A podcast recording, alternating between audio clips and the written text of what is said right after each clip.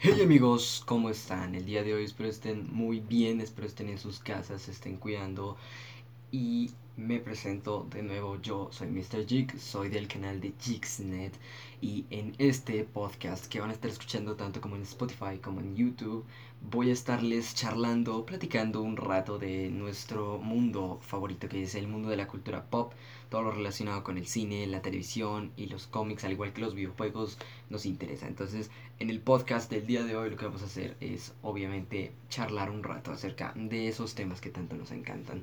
Una de estas cosas es principalmente nuestro tema central del día de hoy, que lo voy a enfocar directamente en el universo cinematográfico de Marvel, quizá el universo cinematográfico más importante de Disney junto con Star Wars. Entonces eh, ya sabemos que los fans de Marvel quedaron algo disgustados debido a que el calendario se retrasó. Entonces las películas cambiaron sus fechas y al igual que pusieron películas nuevas en el calendario, las cuales no habían sido anunciadas, tenemos películas las cuales ya habían anunciado con nuevas fechas de estreno, al igual que algunas cuantas series. Eso es a lo que nos vamos a enfocar el día de hoy y vamos a estar hablando un rato sobre ese calendario de Marvel, en qué afecta y cuáles van a ser aquellas temáticas de las películas. Aparte de que para hacer este podcast un poco más dinámico, vamos a hablar un poquito de recomendaciones, tanto como de películas como de series, para que tú que estás en tu casa, se supone, eh, disfrutando de Netflix y de HBO, que ahora es gratis, y de todas esas plataformas de streaming, al igual que de plataformas eh, pirata para ver películas y series, te voy a dejar algunas cuantas recomendaciones de películas y series que puedes ver eh, en Netflix y en otras plataformas y obviamente pues cuáles son las plataformas para ver las, las opciones distintas para poder ver estas series y estas películas. Si me estás escuchando desde Spotify, te agradecería que por favor me siguieras y guardaras este podcast, al igual que no siguieras, ya que ya sabes que esto me ayuda bastante. Y si me estás escuchando desde YouTube, entonces me encantaría que por favor te suscribieras al canal, mirarás todo el contenido que hay ahí y checarás algunos cuantos videos que te llamen la atención, al igual que le regalarás un hermoso like a este video en el cual estamos hablando del calendario de Marvel. Decidí hacer esto como un podcast y no como un video, ya que realmente no tenía ideas para videos, como anteriormente le había comentado en Instagram. Así que bueno, me pueden seguir en Instagram también y ya estamos trabajando en una cuenta de Facebook y en una cuenta de Twitter dedicada únicamente al podcast. Entonces pues sin nada más que decir, vamos a comenzar charlando un poquito de este calendario del UCM.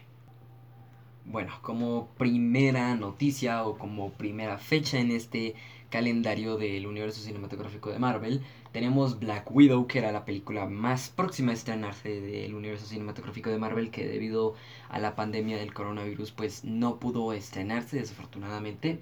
Eh, iba a llegar entre esta semana y la semana pasada a los cines, pero pues por seguridad y porque nosotros sigamos vivos y todo siga muy bien y no pase nada malo, pues obviamente decidieron eh, cerrar los cines y obviamente eh, aplazar el estreno de Black Widow.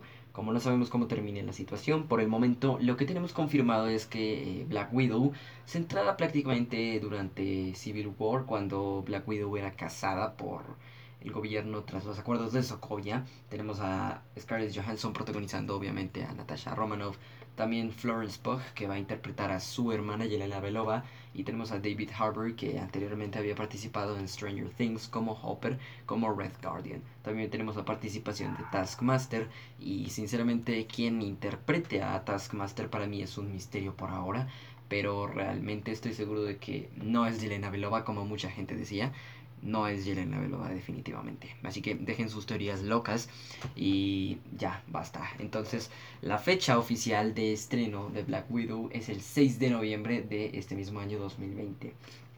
No sabemos cómo vayan las cosas según cómo vaya evolucionando este virus y cómo vaya pasando todo. Tenemos claro que esta película se va a estrenar en noviembre.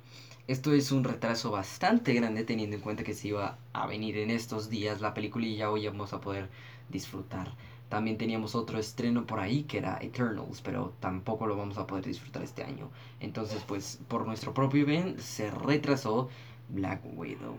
Aparte de que era una película que muchos, muchos, muchos de nosotros realmente esperábamos, ya que teníamos la esperanza de que nos dijeran algo más de la historia de Black Widow y que tal vez, solo tal vez pudiéramos ver los eh, eventos pasados en Civil War durante y entre Infinity War, que son temas que realmente a mí me interesan.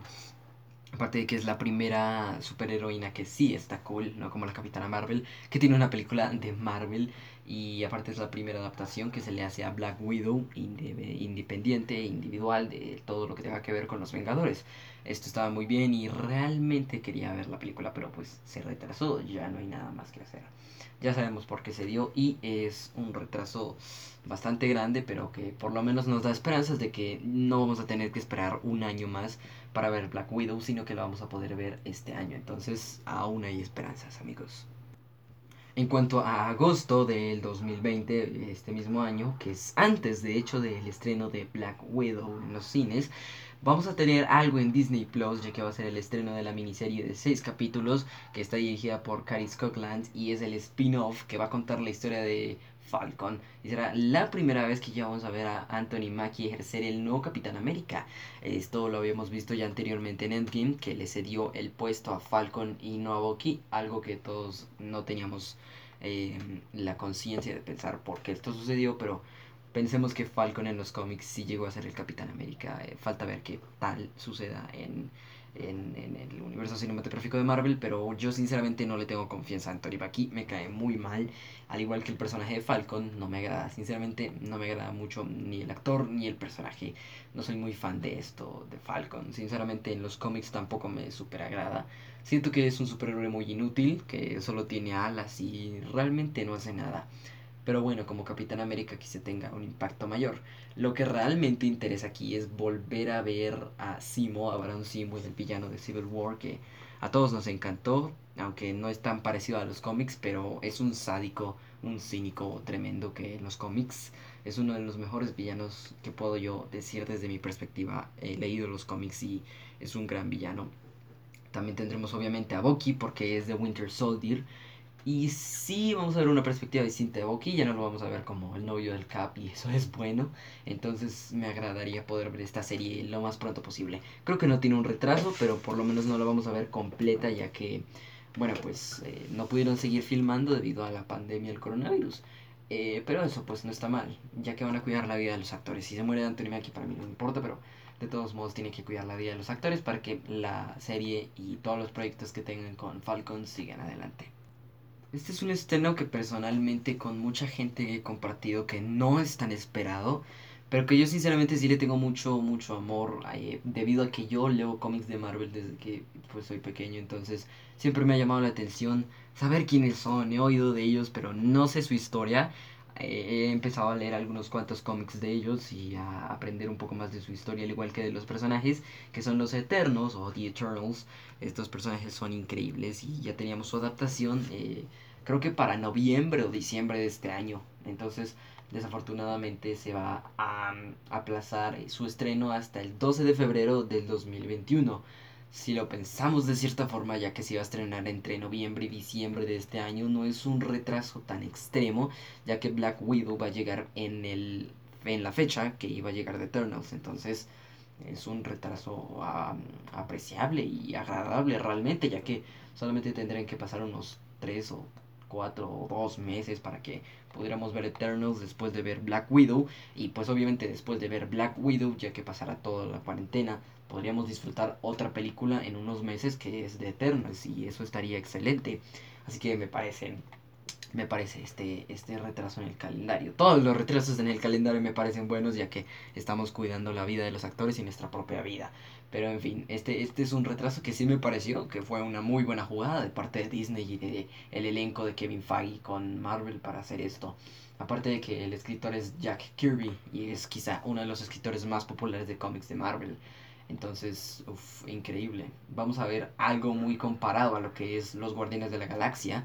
Y a pesar de que hay algunos cambios en la personalidad de los eh, personajes, valga la redundancia, vamos a tener un elenco increíble en donde vamos a ver a Richard Maiden. Por si no lo ubican, Richard Maiden salió en Rocketman. También ha salido en 1917, una aparición muy breve, pero ha aparecido ahí. Y si no estoy mal, aparecido en otra serie. Bueno, no estoy muy familiarizado con el trabajo de Richard Maiden, pero sí sé quién es y sé que actúa muy bien, entonces le podría confiar su, eh, su personalidad y su carisma de actor al personaje de Icaris. Cuestión que me parece excelente, que también vaya a aparecer Angelina Jolie, la superactriz que pues todos conocemos, si vemos películas, si alguna vez en nuestra vida hemos visto películas, se supone que tenemos que conocer a Angelina Jolie, esta actriz va a pertenecer al elenco de Eternals también, interpretando a Athena, que es un personaje también muy importante para, para los Eternos. Es un cómic eh, súper increíble eh, de julio de 1976, como ya saben, escrito por, por Jack Kirby. También teníamos rumores, o no rumores, sino como aclaraciones, medio aclaraciones de que Kit Harrington, que interpreta a Jon Snow en, en Game of Thrones, iba a aparecer aquí como Black Knight. Y sí, sí, está bien, está bien, pues, pues Kit Harrington tiene más, más como talento en lo que es los caballeros, entonces si es un personaje como Dark Knight me parece que estaría genial.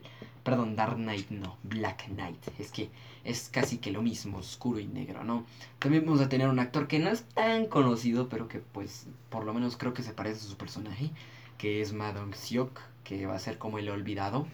Eh, eh, en breve les voy a leer como una pequeña, un pequeño resumen de quiénes son los Eternos, por si no los conocen, para que vean quiénes van a ser sus actores y quiénes van a ser los personajes que interpreten los actores. También vamos a tener a Kumal Nanjiani, que no recuerdo muy bien cómo se pronuncia, pero es este actor que creo que salió en Stuber, una película con Drax o Dave Bautista, que es muy chistosa. Es un comediante, pero va a ser de un personaje aquí que es como Flash más o menos. Es un personaje muy parecido a, a Quicksilver, un personaje que es veloz, pues. Y ya, eso es lo único que tengo conocimiento realmente de, de estos personajes de, Eternals. Y también vamos a tener a Salma Hayek, que va a ser un personaje un poco más importante. Al igual que otros personajes que me van a ser Don Lee, Leah McHugh, eh, ya les mencioné a Kumail Jani, Brian Tyree Henry y Lauren Ridloff, que creo que va a ser eh, un personaje que es hombre en los cómics, pero que va a ser mujer en la adaptación. Hicieron bastantes cambios en los personajes, pero creo que ojalá esto sea para bien. No sé, mucha gente no le tiene fe a esta película. Yo le tengo súper fe porque es un aire distinto. No mucho Vengadores, Spider-Man, no lo que veíamos acostumbrados viendo en el UCM, sino algo distinto. Un aire, así como fue Guardianes de la Galaxia en su tiempo. Algo así me gustaría con The Eternals, al igual que, que el UCM. Ya sabemos que Morbius es del UCM, que se estén enfocando más en eso en sus proyectos aparte, en sus proyectos más apegados al cómic y historias diferentes a, a, lo normal, a lo que ya estábamos acostumbrados. Ya dejemos a los Vengadores y Eternos a un lado, por favor, enfoquémonos en otras cosas, como principalmente Los Eternos, que es un cómic realmente bueno, aunque mucha gente lo dude. Eh, también vamos a tener el estreno de una secuela de una película muy buena.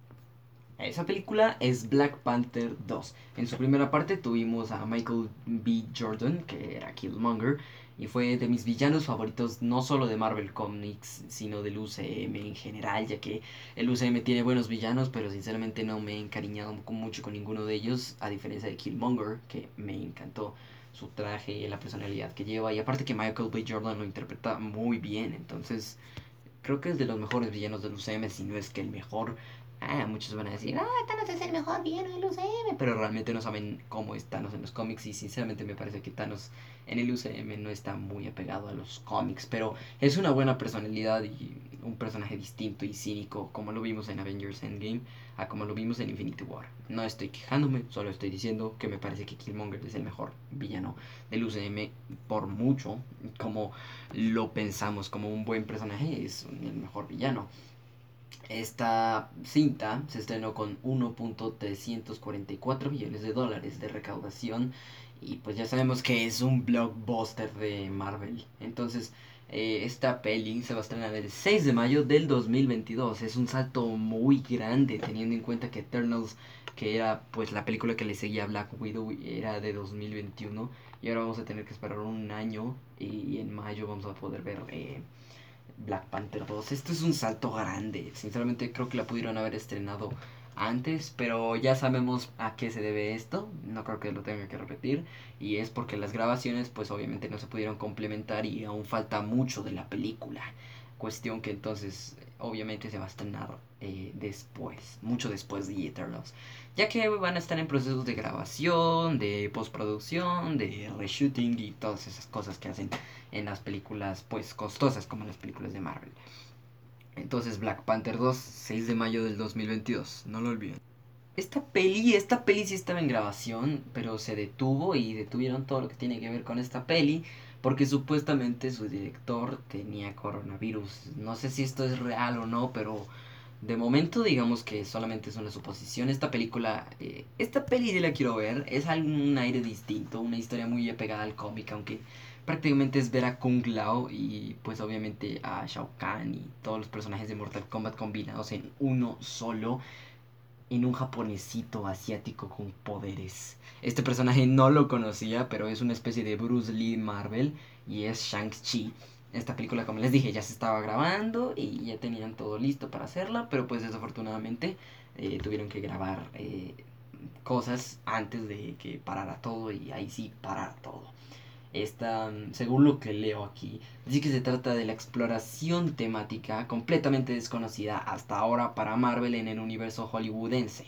Este le da la bienvenida a la cultura asiática, enganchada por el primer héroe que hace kung fu. La cinta estaría interpretada por Simu Liu, Aukafina, que sí la conozco, y Tony Leung. La cinta dirigida por Destin Daniel Cretton se estrenará el 7 de mayo del 2021 a ver, si lo pensamos bien, eso no como que no cuadra. Va a haber un cambio extremo a mitad de tiempo, ya que se va a estrenar un día después, básicamente, en otro año distinto de, de, de Black Panther. Entonces, sí, está curioso. Se va a estrenar antes que Black Panther, pero es curioso que se estrenen tan pegaditas de fecha en años distintos, pero en, en fechas pegaditas. Es muy curioso. Como les digo, es Shang-Chi, es un personaje completamente desconocido para mí, no conocía mucho de su existencia. Había leído algo en un cómic que tenía que ver con Shang-Chi, pero no lo recordaba. Es que las historias grandes de Marvel no tienen mucho relevancia en cuanto a Shang-Chi. Como les digo, es prácticamente un Bruce Lee de Marvel. Se parece mucho al protagonista principal de Mortal Kombat y a Kung Lao le veo más el aire a Kung Lao, pero eso no importa. Por el momento lo único que importa es, es que Shang-Chi es un, personaje de Marvel. Que pues no le tengo mucho conocimiento de sus habilidades, solo sé que es Bruce Lee de Marvel. Y, ya, eso es, es todo. Entonces ya saben, 7 de mayo del 2021, Shang-Chi. Aquí quizá el estreno que yo más espero de todo el UCM en sus próximas fases. El estreno que más le tengo fe, que es eh, Doctor Strange 2 este, este personaje es un personaje difícil. Yo ya lo conocía, eh, lo había visto en una caricatura y en cómics cuando eh, antes de que se estrenara su adaptación. Pero cuando se estrenó creo que fue un boom porque todos lo amamos, tanto como por la interpretación de Benedict Cumberbatch como por sus habilidades, su carisma. Es un tipo muy cool, es uno de mis superhéroes favoritos de Marvel y eh, quizá mi segundo personaje favorito del UCM. Entonces es, es increíble el, que, el que portó la gema del tiempo, el ojo de Agamotto, va a tener una secuela junto con Wanda Maximoff, que obviamente esto va a ser después de los hechos de, de WandaVision. Ahorita les digo cómo quedó la fecha para WandaVision. Y esta se va a estrenar el 5 de noviembre del 2021. Va a llegar en una fecha bastante bien, según, según yo. Y además que Elizabeth Olsen Espero mucho que salga con Benedict Cumberbatch. Aquí vamos a descubrir muchas cosas. Y si Marvel realmente le pone, le pone ganas a esta película y le echa todo lo que tiene y deja de filtrar sus, sus cosas a lo Tom Holland y, y nos deja una sorpresa, ojalá, ojalá yo espero rezo por eso que pongan algo relacionado con los mutantes. Para los que no conocen y solamente son fans de Marvel, supuestamente fans porque vieron Infinity War y Endgame y de medio saben del origen de Wanda según el UCM, Wanda no es alterada ni Quicksilver. Los alterados es una mamada, eso no existe. Ellos son mutantes y son hijos de Magneto, o sea, puse el malo de, de los X-Men, que ni es tan malo porque se cambia de bando cada dos semanas. En fin, este Wanda es mutante y al ser la hija de Magneto, pues también es una mutante ella. Entonces, mm, me parecería que tendríamos que ver algo de los mutantes o relacionado, ya que esto va a ser el multiverso. Multiverse of Madness es el título y el multiverso puede que tenga relación con los X-Men. Algo que yo sí le veo muy probable y que ojalá se explore más a fondo, no solo en la serie de WandaVision, sino acá, es el poder de Wanda. El poder de Wanda es increíblemente fuerte. Quizás es la persona más fuerte junto con, mm, con Capitana Marvel y con Thor de UCM hasta el momento. porque ella tiene un poder exquisitamente grande y lo sabemos por la batalla con Thanos. Pero principalmente yo creo que no es normal que tenga este poder siendo una alterada supuestamente. Este poder lo tiene que tener porque es mutante. Así que vamos a tener que explorar más de los orígenes de Wanda en Multiverse of Madness. Sé que suena muy loco, sé que suena ilógico, porque dicen que antes van a mostrar a los Cuatro Fantásticos, que sobre todo van a mostrar a los X-Men porque es muy pronto para eso. Pero si llega a ser una relación de los mutantes y algo que tenga que ver con el origen de Wanda, que todos sabemos que es mutante, con eso me parecería que ya me ganó, ya mm, denme por vencido, porque ahí ya me pierden, ya, ya, ya estoy completamente perdido en Marvel y en multiverso de maldad y WandaVision, entonces eso ya sería increíble. Sé que suena muy ilógico, sé que a los nuevos fans de Marvel les puede sonar loco porque piensan que Wanda es una alterada, pero para los verdaderos fans de Marvel esto no va a ser eh, para nada sorprendente, va a ser muy sorprendente.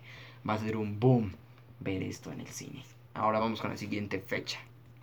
La siguiente fecha es una serie, va a llegar a Disney Plus y según filtraciones, ya vimos un avance de esto, creo que en el D23, no estoy seguro, no estoy seguro, pero creo que ya vimos un avance de Loki, Loki la serie pues de Loki, el hermanastro de Thor, el, dios de las mentiras, el legítimo rey de Nottingham. No recuerdo cómo se llama eso. Eh, en fin, es el, de hielo, güey. El, de hielo, sí, ese, ese mero. Pues sí, Loki no es, no es, del, no es de Asgard. Ya saben que es de, de hielo. Pues es el, el hijo del rey. De, creo que apareció en Thor 1, ese reino. Y aparte ya sabemos el origen de Loki. Pues los que leen cómics saben cuál es el origen de Loki. Yo estoy familiarizado con él, pero no lo sé completamente. Y sinceramente me gustaría ver un poquito más de Loki. Siento que Tom Hiddleston da todo sí en su interpretación como Loki. Y por supuesto que tendría que ver más del origen de Loki y de su historia. Aparte que supuestamente mm, tipa, ah, no recuerdo cómo se llama la actriz, iba a salir aquí. Es, ah, déjame me acuerdo. Jennifer, Jennifer Lawrence iba a salir aquí. Es una, es una recomendación que salga. Simplemente son rumores. Mucha gente dice que iba a salir Val Green, luego que iba a salir Jennifer Lawrence, luego que iba a salir yo no sé quién, hasta Emma Watson. Pero me parece que si sale Jennifer Lawrence será un boom. Ya sabemos que ella ya interpretó un personaje en Marvel o lo hacía. Lo hacía muy bien, pero desafortunadamente no le dieron el total respeto que merecía Mystique en los X-Men. Ya sabemos cómo terminó y no fue un final feliz. En fin, esta es Mystique y podría salir en Loki. Loki saldrá en primavera del 2021 y dispuesto a retomar el papel de Loki en el spin-off del hermano del raro vengador Tom Hiddleston, volverá a interpretar a el dios de las mentiras. Ahora llegó un estreno que espero bastante, ya que quiero ver más de Wanda en Luz M, me urge, es ver WandaVision. Estos dos vuelven a la pantalla en Disney Plus y nos va a presentar claramente cómo será esta supuesta realidad que vamos a ver según Wanda junto con su vida en eh, eh, con Vision durante el paso de los años como si fuera una especie de comedia de los 50 esto ya lo teníamos claro. Bien, según lo que leo aquí, dice Vision y Wanda vuelven a la pantalla, pero ahora de Disney Plus. Esta serie será presentada, claro, a la Bruja Escarlata, pero también conoceremos a Tenoria, un personaje, personajeazo de París, como Monica Rambeau. Esa, ese, ese nombre sí ya se me hace muy conocido y para los fans de Marvel también, que los creadores ya nos han adelantado que veremos eh, que, que crecidita Ok, ya vamos a ver a Monica Rambeau grande, pero que seguirá teniendo una historia conectada con el resto del universo. La podremos ver en primavera de el 2021. Vamos a verla justo con Loki.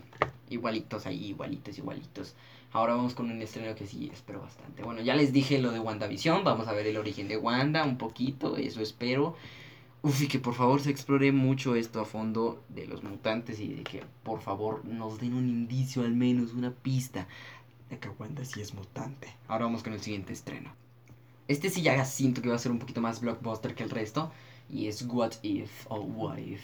No importa cómo lo pronuncies. Este es ¿qué pasaría si, si las cosas sucedieran distintas? Esto es lo que mucho espero de Disney Plus junto con WandaVision quizá la segunda serie que más espero de Disney Plus. Esto será genial ya que en verano del 2021, según dice aquí, Disney Plus va a estrenar la primera serie animada, que eso me llama muchísimo la atención, de la saga, que consistirá en una antología, ya sabemos lo que significa, con diferentes escenarios hipotéticos, pero que no van a sufrir a los fans puede que no vayan a ver a sus actores favoritos, pero que sí se les va a escuchar, ya que le van a dar voz a los personajes. Ya creo que teníamos confirmado que Samuel L. Jackson iba a participar y tal vez Hayley Atwell también. Ya teníamos algunos avances de What If. Y aunque suene muy loco y mucha gente diga, ah, pero así no pasa, ah, pero eso está muy loco, eso es What If, papi. Eso es lo que tienes que saber de What If. Entonces, eh, espero mucho esta serie, ya saben, en verano, verano del 2021. Va a llegar antes que WandaVision, por Dios. Esta sí la super espero, aunque mucha gente diga que Hawkeye no es de nada, ya sabemos que es el dios Hawkeye, y va a salir su serie propia en otoño del 2021, con un spin-off en forma de miniserie en donde se va a introducir por primera vez a Kate Bishop, Ojalá la interprete Haley Steinfeld porque creo que quedaría muy bien. La cual va a ser la encargada de tomar el relevo de Jeremy Renner. Ya no se dijo nada de la polémica de Jeremy Renner del maltrato, pero, pero creo que no va a pasar nada porque pues de todos modos es Hawkeye y Hawkeye sale vivo de todo. Cuestión que me va a gustar mucho esta serie, la espero mucho y realmente que los fans ojalá también tengan la misma esperanza de Hawkeye como yo. Este estreno sí lo espero con ansias, aunque Taika Waititi lo vaya a dirigir, pero le tengo confianza a Taika Waititi desde que vi Jojo Rabbit, porque sinceramente también hizo un capítulo de The Mandalorian y no estuvo tan mal.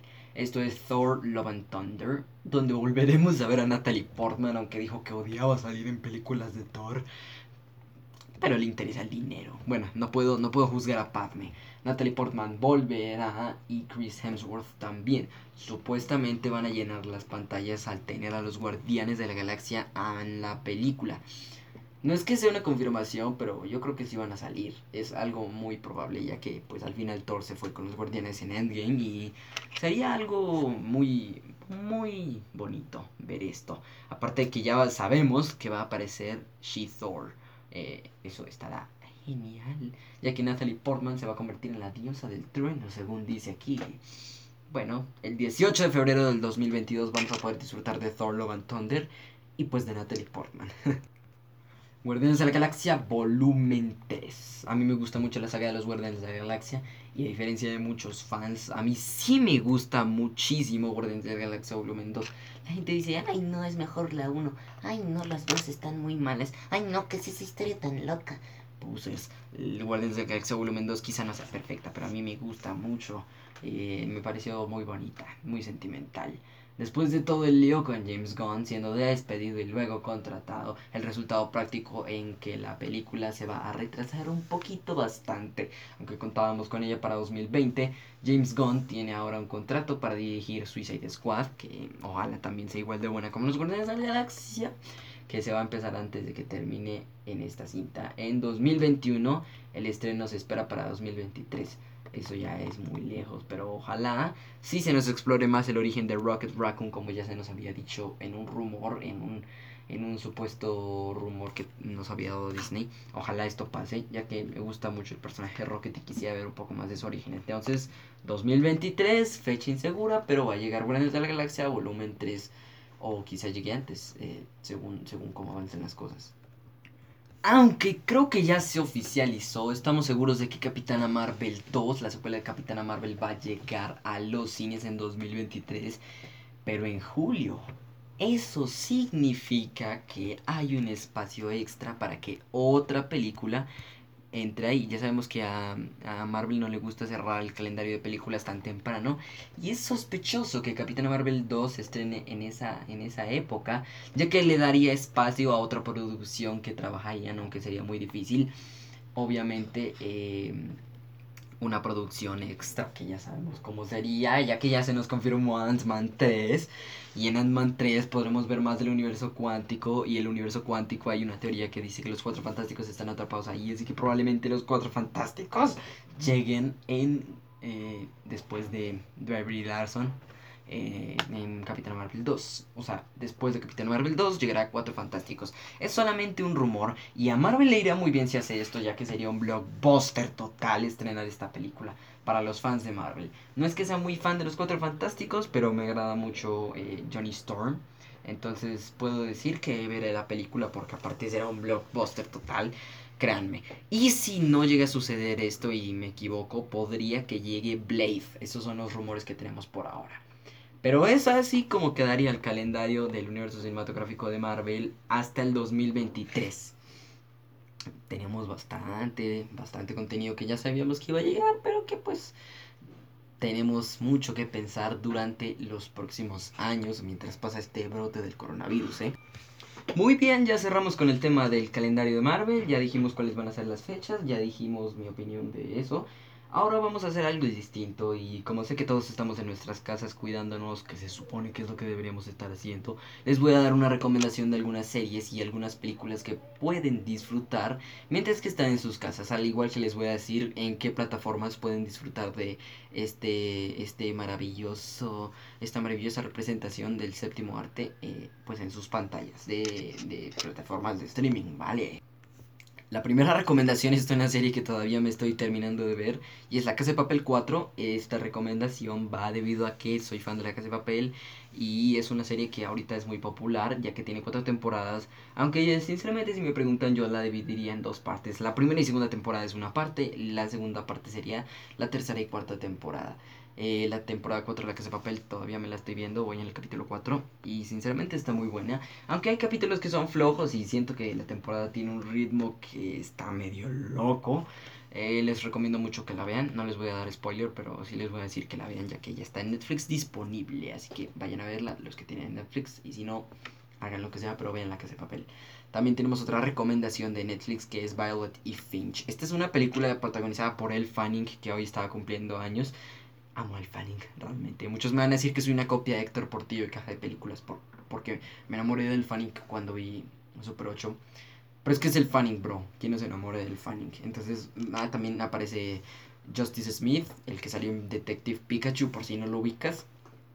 Y es una historia de amor basada en un libro. Entonces, si quieres verla, bien puedas, bien puedas, mírala. Es una película bonita, sinceramente. Algo diferente a lo que estábamos acostumbrados a ver en Netflix. Entonces, ya sabes, Violet Finch y La Casa de Papel 4. También una serie que ya llegó hace un tiempo, pero que sinceramente tienes, tienes que ver, es Hunters. No me la he terminado de ver, pero estoy seguro de que es un hitsazo. ¿Qué es mejor que ver a Al Pacino matando nazis? Es una locura. Aparte tiene a Logan Lerman y vaya, es una serie increíble.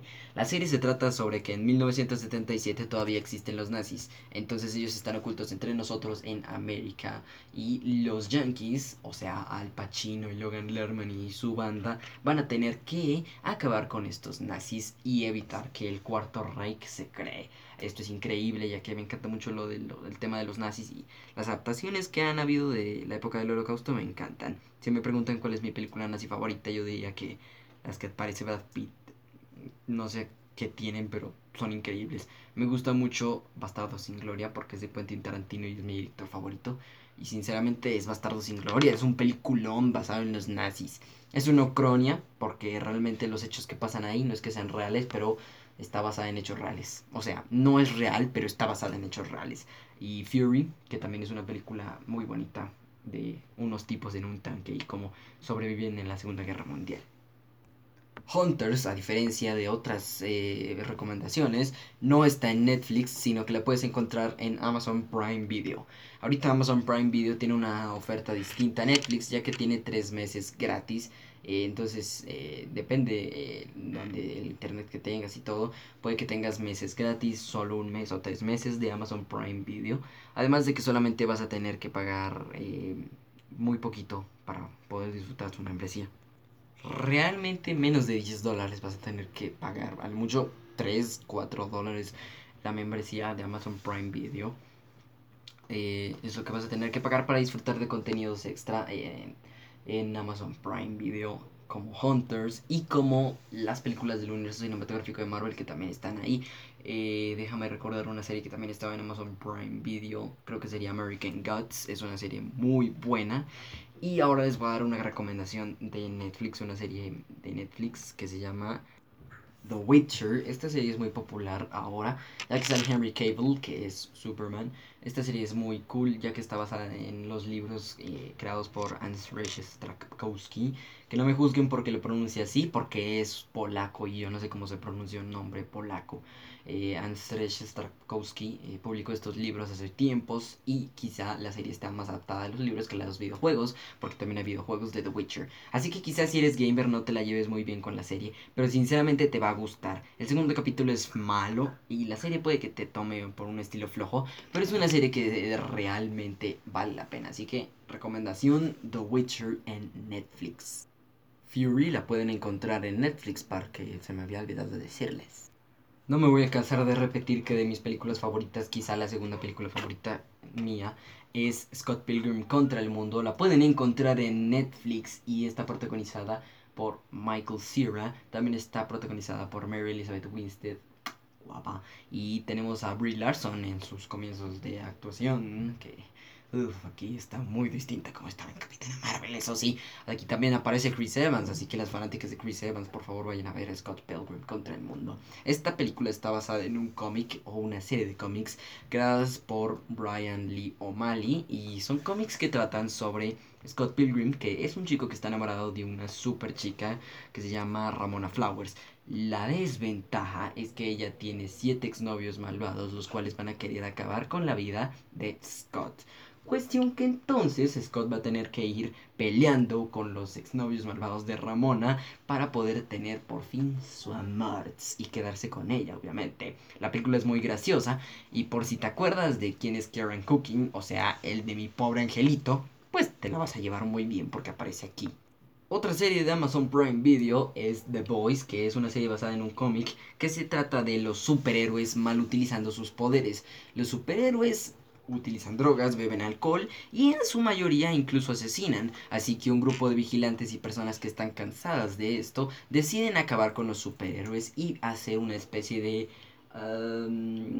rebelión contra ellos. La serie es muy buena, aparte de que es un poquito explícita, pero sinceramente vas a disfrutar mucho esta serie.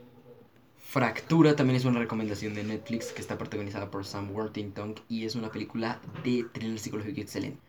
Una recomendación personal sería eh, Prisoners o Fugitivos o Prisioneros o como sea que se llame en tu país de origen, que es una película protagonizada por Hugh Jackman y por eh, eh, Jake Gyllenhaal. Perdón que se me había olvidado. Jake Gyllenhaal y Hugh Jackman en esta película son increíbles, dan de las mejores actuaciones de sus carreras. Misterio y Logan actuando juntos son un boom total. Es una película que tienes que ver, es un thriller psicológico tremendo en donde las hijas de...